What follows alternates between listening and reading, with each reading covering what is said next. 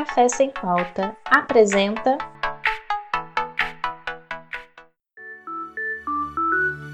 Os novos desafios da educação. Como estudantes e professores estão lidando com as adaptações ao ensino à distância. Olá, meu nome é Ilênia, eu sou professora da rede pública municipal aqui em Jundiaí, no interior do estado de São Paulo.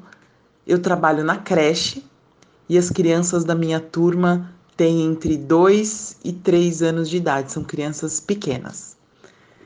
Essa necessidade do distanciamento social colocou, acho que todo mundo para refletir, né, nos seus papéis.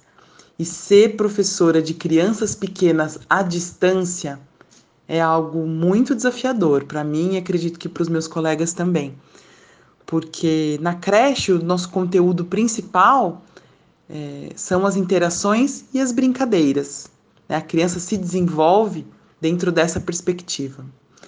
E para que isso aconteça, ela precisa do vínculo. Ela precisa se sentir segura na presença do professor e das pessoas que cuidam dela. E como que a gente mantém esse vínculo à distância, sem fazer um uso abusivo da tecnologia e das telas, que a gente sabe que para essa faixa etária é prejudicial, né? As longas permanências diante das telas e da tecnologia. Então, isso nos colocou um desafio gigantesco é, em como fazer. E também a gente precisa pensar que cada família se organiza de uma forma tem muitas famílias é, que estão pai e mãe, que tem pai e mãe trabalhando em casa e que não tem assim, muito tempo e muita disponibilidade para dar conta desses conteúdos da escola em casa. Tem famílias também de mães é, que criam seus filhos sozinhas e que estão né, muito sobrecarregadas nesse período. A gente também tem as famílias que foram impactadas é, muito fortemente pela pandemia, famílias que perderam seus trabalhos, famílias que estão em vulnerabilidade social. Então a gente tem um cenário muito amplo que a gente precisa considerar quando a gente planeja uma atividade ou uma ação que envolva as famílias em casa durante a pandemia. A gente precisa muito levar isso em consideração. É, as infâncias são muitas e a gente não considerar isso acaba colocando as famílias num lugar muito ruim de impotência é, e de instabilidade, que não é o que a gente quer no momento. Então, acho que o professor, de, em todos os níveis da educação brasileira, ele precisa se reinventar, mas o professor da creche, ele precisa, sobretudo, ter esse olhar mais sensível para essas realidades. Que tipo de atividade eu vou propor para que seja feita em casa? Que tipo de registros eu vou cobrar ou vou pedir, ou vou solicitar para essas famílias, sem ser abusivo, sem me intrometer demais na rotina dessa família. E como eu vou sustentar o meu vínculo com a criança? Então, eu, particularmente, o que eu tenho feito? Eu mando, a, a escola onde eu trabalho, a gente manda é, sugestões muito simples de atividades que os pais podem fazer com as crianças. Algumas atividades que a gente realiza na creche também. É, eu tenho mandado áudios, muitos áudios para as crianças, que aí evita um pouco essa questão do vídeo.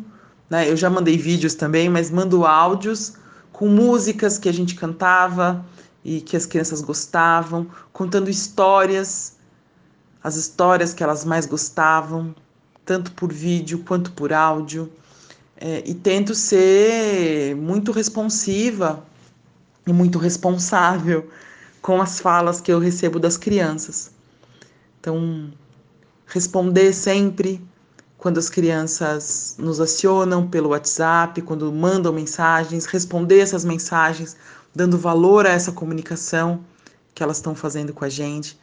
Acho que isso é muito importante, ouvir as crianças, ainda que à distância, tentar ouvi-las da forma que podemos, né? E percebo também que essa, esse distanciamento social e a interrupção das aulas presenciais aproximou as famílias do professor e do contexto escolar. E acho que isso é muito valioso.